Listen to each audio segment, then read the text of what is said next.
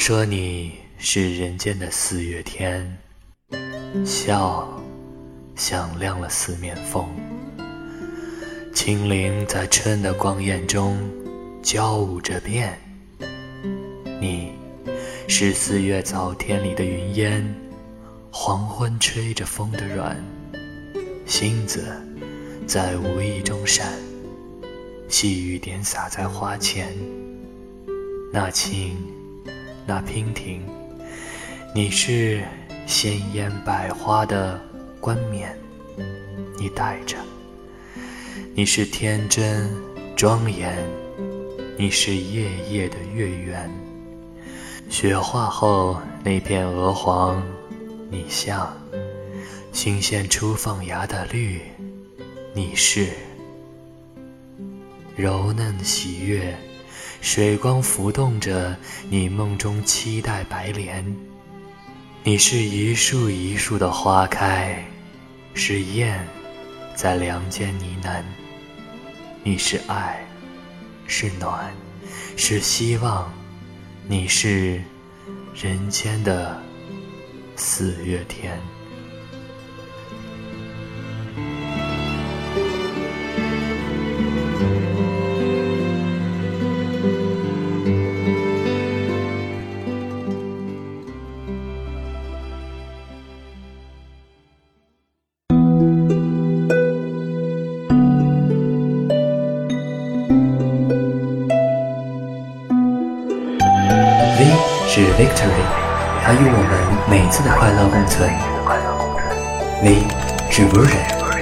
记录了我们每一个生活的版本。V 是 Volume，它承载了我们每一份情感的延绵。V 是 Vincent，时刻陪伴在你的身边。微语，品味语言的味道。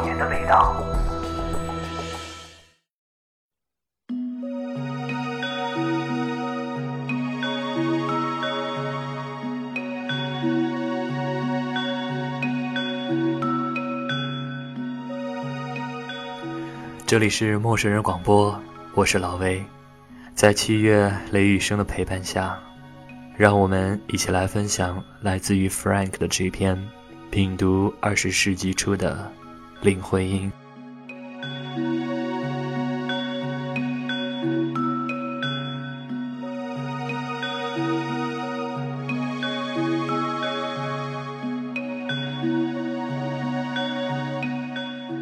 林徽因是一个从未走出过公众视线的名字，近一个多世纪以来，人们传颂着她的美貌，她的学识，传说着她不寻常的家世，感叹着她经历过热情、执着、信念后的爱情，传唱着她享誉世界汉史学家费氏夫妇长达半个多世纪的国际友谊。一九九四年，Liang and Loing Partners in Exploring China's Architectural Past 一书中，Wilma 既是故友，又是至交的他，以传记的方式讲述了这对学者伉俪的传奇一生。而二十多年后的二零一一年，白落梅用一支素笔写一本《你若安好，便是晴天》，道出了林徽因独有的灵动和才情。所以今天我们听到的是来自于我们的听友，同样也算是我的一位故友的 Frank，通过选择的一些中外文字，以一汉一英、一中一西的角度，去探寻这位娉婷女子曾经历过的一段光辉岁月，那段让她感悟成长，而后学贯中西的年岁。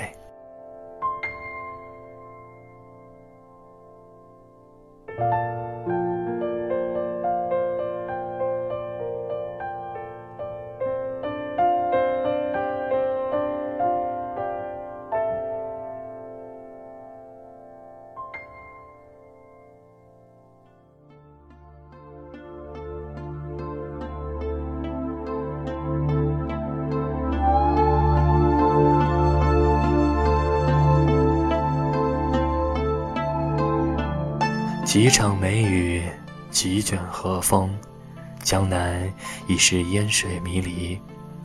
小院里湿润的青苔在雨中纯净生长。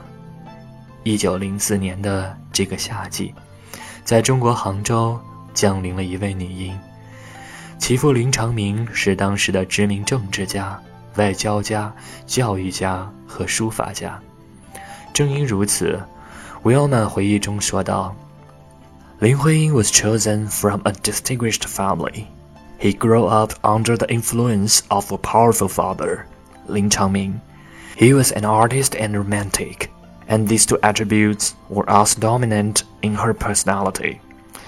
祖父林孝询从《诗经·大雅·思齐》里采了“大似似徽因，则百思难”的句意，给孙女取了“徽因”这个美丽的名字。 后来为避免与当时一男性作者林徽因相混，从一九三四年起，他自己改名林徽因。林徽因五岁之前都在杭州的陆关巷里度过，关于那段时光，我们已经无从查找。对于大多数人来说，我们都会认为自己的童年是值得珍藏的，尽管有些人也曾经经历辛酸，但在模糊的记忆里，那些零散的碎片叠合在一起，始终都是美好的。在那里，虽然只有短短的几年的光阴，却给这位才女留下了永难磨灭的记忆。到了五岁，林徽因的大姑母林则明成为了她的启蒙老师。林则明是清朝末年的大家闺秀，自小接受私塾教育，诗词歌赋、琴棋书画也算样样精通。正是这位娴静优雅、知书达理的姑母。教会了林徽因读书识字，感染她成为一名独具才情风范的女子。霞光掩映的晨晓，暮色低垂的黄昏，明月皎洁的夜晚。幼小的林徽因手捧一册册装线书，读着书卷里的词句，也许他不懂其间美好的意象，读不懂那些诗意的情怀，读不懂冷暖的故事。但是他却从此爱上了书，爱上了淡淡的墨香，爱上了锦词丽句，还有书卷里那一枝联合的淡雅清愁。加之林徽因遗传了父亲的儒雅，他骨子里就带着浓郁的诗味儿和典雅。他朦胧的记忆被江南水乡的悠悠古韵填满，黛瓦粉墙，亭台水榭。还有青石小巷的惆怅烟雨，转角长廊的淡淡回风。但是林徽因的童年还掺杂着一份矛盾和伤感，她似乎体会到了母亲在自己爱情里的不幸和对妾室的嫉妒，但同时，她也深刻的体悟到了父爱。The sensitive daughter was caught between them. She shared the outraged confidences of her mother, and at the same time cherished her father and was aware of his love for her. She remained his favorite.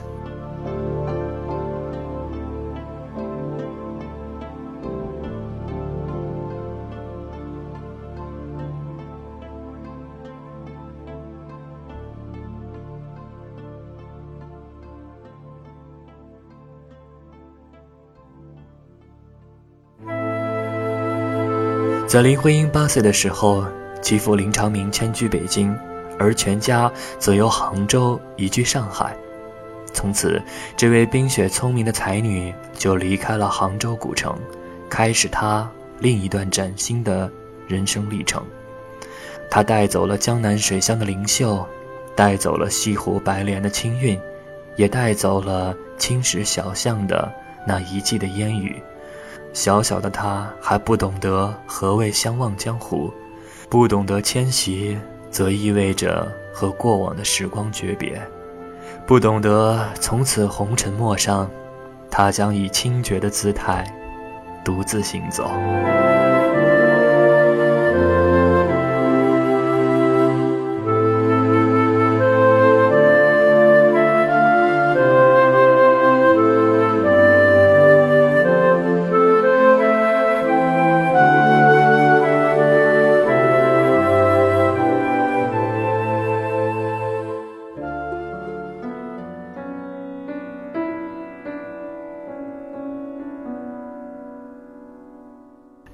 And very important chapter in his life began in 1919. Lin Huiying first met Liang Sicheng, the favorite son of Liang Qichao. It was 1919 that Liang's favorite son and Lin's favorite daughter were formally introduced. Their father spent some years in Japan and had held high offices in the post-revolutionary Peking government. That they would conceive the idea of merging their families by marriage between Liang's favorite son and Lin's favorite daughter is not surprising. At that time, Hui was 15 and Sicheng was 18. 直到后来，我们才知道，林徽因初见梁思成，一定并没有怦然心动之感，或许有的只是一个少女见到一个少年的喜悦心情。 也许有些腼腆，有些快乐，而梁思成这一见，就再也没有能忘记林徽因。只是他们之间注定要经历过一个漫长的历程，才能并肩走在一起。原本是两个一同行走的人，期间一个人在途上探看了别的风景，而另一个人一直在原地等待。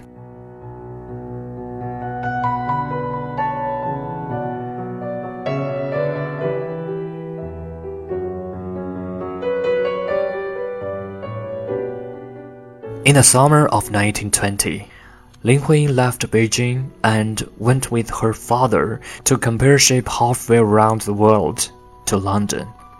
In London, as her father's hostess, Hui met numerous Chinese and other visitors who came to pay their respects to him. Her household encounters were undoubtedly as influential in her education as her formal schooling. Se você disser que eu desafio no amor, saiba que isto em mim provoca imensa dor. Só privilegiados têm ouvido igual ao seu. Eu possuo apenas o que Deus me deu. 更多的时候。 林徽因喜欢一个人待在居住的寓所，调一杯咖啡，围在壁炉旁读她喜欢的书。许多名作家的诗歌、小说、剧本，她都一一阅览。伦敦这座美丽的雾都，总会飘起缠绵悱恻的烟雨，而这位有些寂寥又满怀才情诗意的少女，总是独自守着窗外的雨雾，筑一场。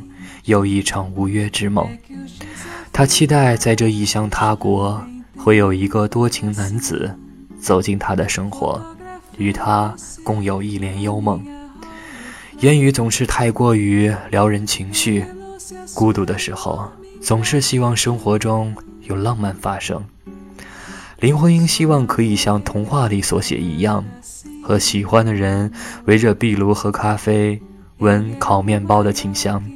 彼此若有若无的诉说心情，岁月在旋转的旋律中缓慢流淌。尽管那个人还没有出现，但聪慧的林徽因心中有所预感，在这座美丽的城市中，一定有属于他的故事将要发生。啦啦啦啦呀，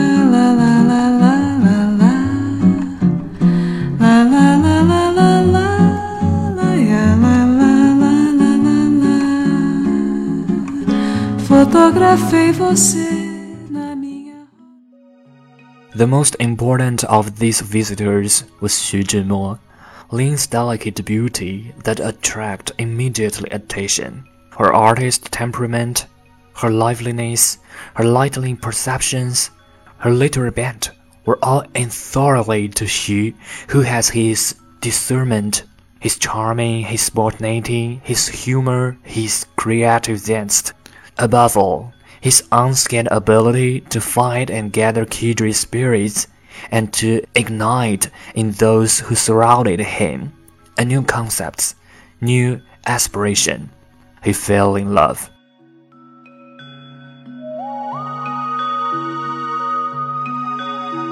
都说十六岁是花季，林徽因是幸福的，在花季之际遇上了像徐志摩 这样的青年才俊，他满足了一个少女对浪漫爱情所有的幻想，填补了她对于诗意生活的所有的渴望。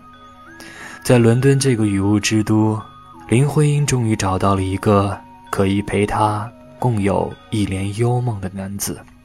徐志摩更认定林徽因是他命里的红颜，他愿意为她写下柔情的一笔。After the spring of 1921, she asked Lin Huiyin to marry him. Wilma listened to Lin Huiyin talk of Xu years later. Wilma said, I noticed that her memories were always linked with literary names Charlie, Beats, Byron, Catherine, Mansfield, Virginia Woolf, and others. It occurred to me that, in his devotion, he may have assumed a role of teacher and guide, leading her into the world of English poetry and drama, the new beauty and new feelings that captivating him at the same time. 然而，最终，一把江南的油纸伞挡住了伦敦烟雨下的浪漫。林徽因写道：“这一定 又是你的手指，轻弹着，在这深夜稠密的悲思。我不禁颊边泛上了红，静听着这深夜里弦子的声动，一声听从我心底穿过，忒凄凉。我懂得。”但我怎能应和？生命早锚定了它的方式，太薄弱，是人们的美丽想象。除非在梦里有这么一天，你和我同来弹动那根希望的弦。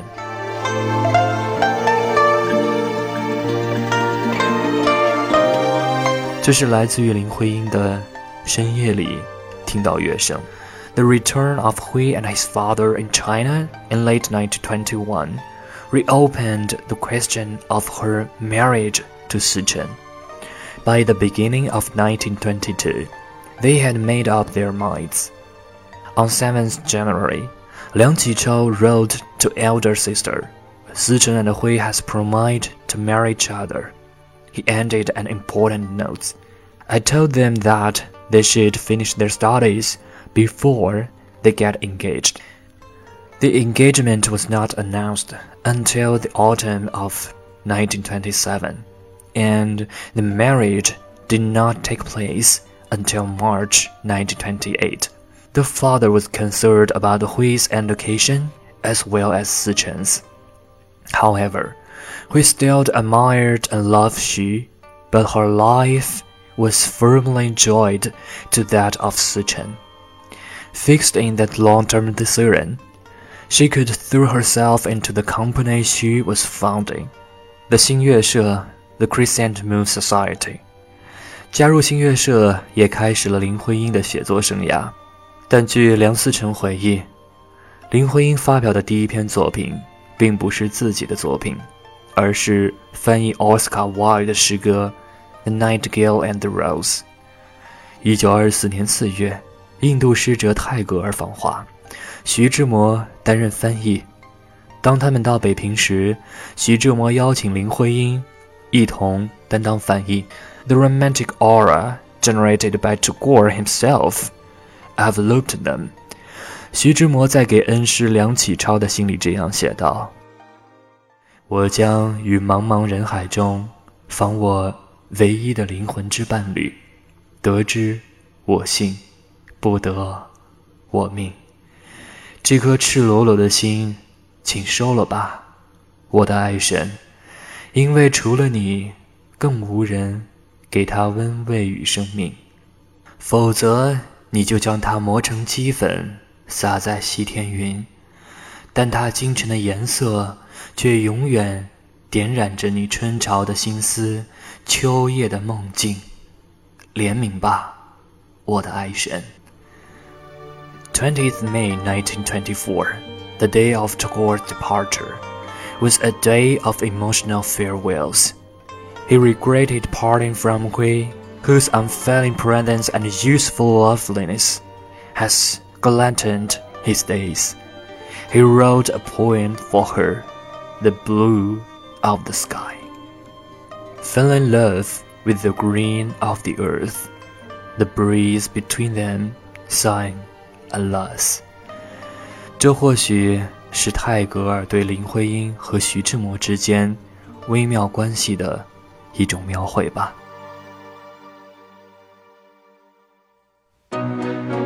接下来的六月，林徽因与梁思成双双赴美留学，他们共同选定的学科是建筑学，这个可以将技术和艺术完美结合的专业。可惜当时宾夕法尼亚大学的制度限制，林徽因未能如愿，只好退而求其次，选读美术专业。但她依然选读了建筑学的所有的课程。在一九二六年的一份《蒙大拿报》的刊登的采访中，林徽因说道：“等我回到中国，我要带回什么是中西方碰撞的真正的含义。”令人沮丧的是，在所谓的和世界接轨的口号下，我们自己国家独特的原创艺术正在被践踏。应该有一场运动，去向中国人展示西方人在艺术、文学。音乐、戏剧上的成就，但绝不是要以此去取代我们的东西。他还提到，在中国，一个女孩的价值最多体现在家庭中。我崇尚这里的民主精神。四年后的一九二八年，学有所成的梁林二人在渥太华中国领事馆结缔良缘，随后一同游历欧洲。一九二八年八月初。梁林回到了跨别四年的北平，从此携手相伴。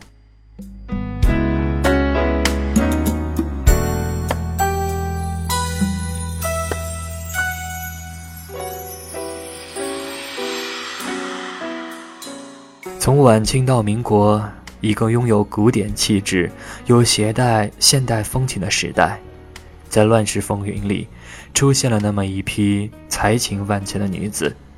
她们用自己的高贵、风华、睿智、美丽，演绎着或璀璨绚烂，或陡峭孤绝的人生。林徽因就是其中的一位。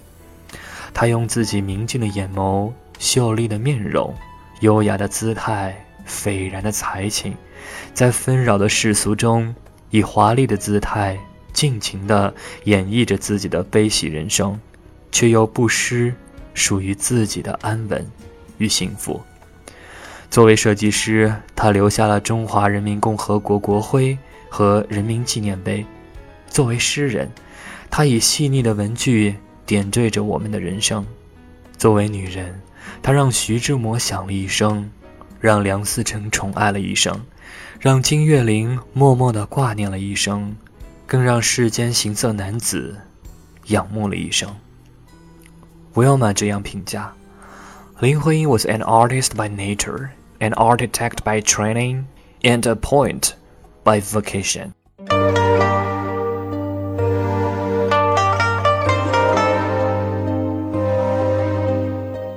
时光微凉，那一场远去的往事被春水浸泡，秋风吹拂，早已洗去铅华，清绝明净。他走过的地方。有一树一树的花开，他呢喃的梁间还留着余温犹存的梦。有人说她是个冰洁的女子，所以无论人生如何变迁，她都有着美丽的容颜。有人说她是个理智的女子，不管面临怎样的诱惑，最后都可以全身而退。她叫林徽因，可惜。青梅煎好的茶水，还是当年的味道，而我们等候的人不会再来。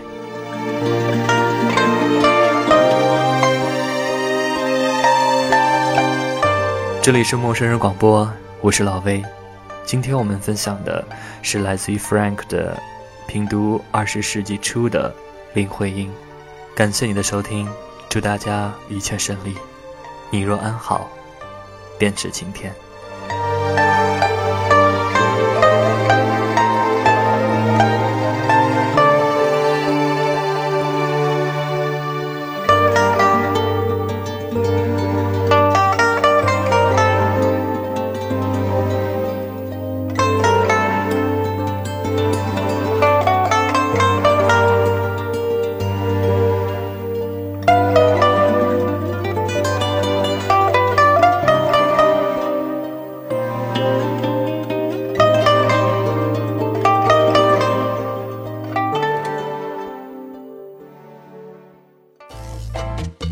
欢迎关注陌生人微信公众平台，添加微信号 m m o o f m 或搜索“陌生人”，声音的声不是生孩子的生。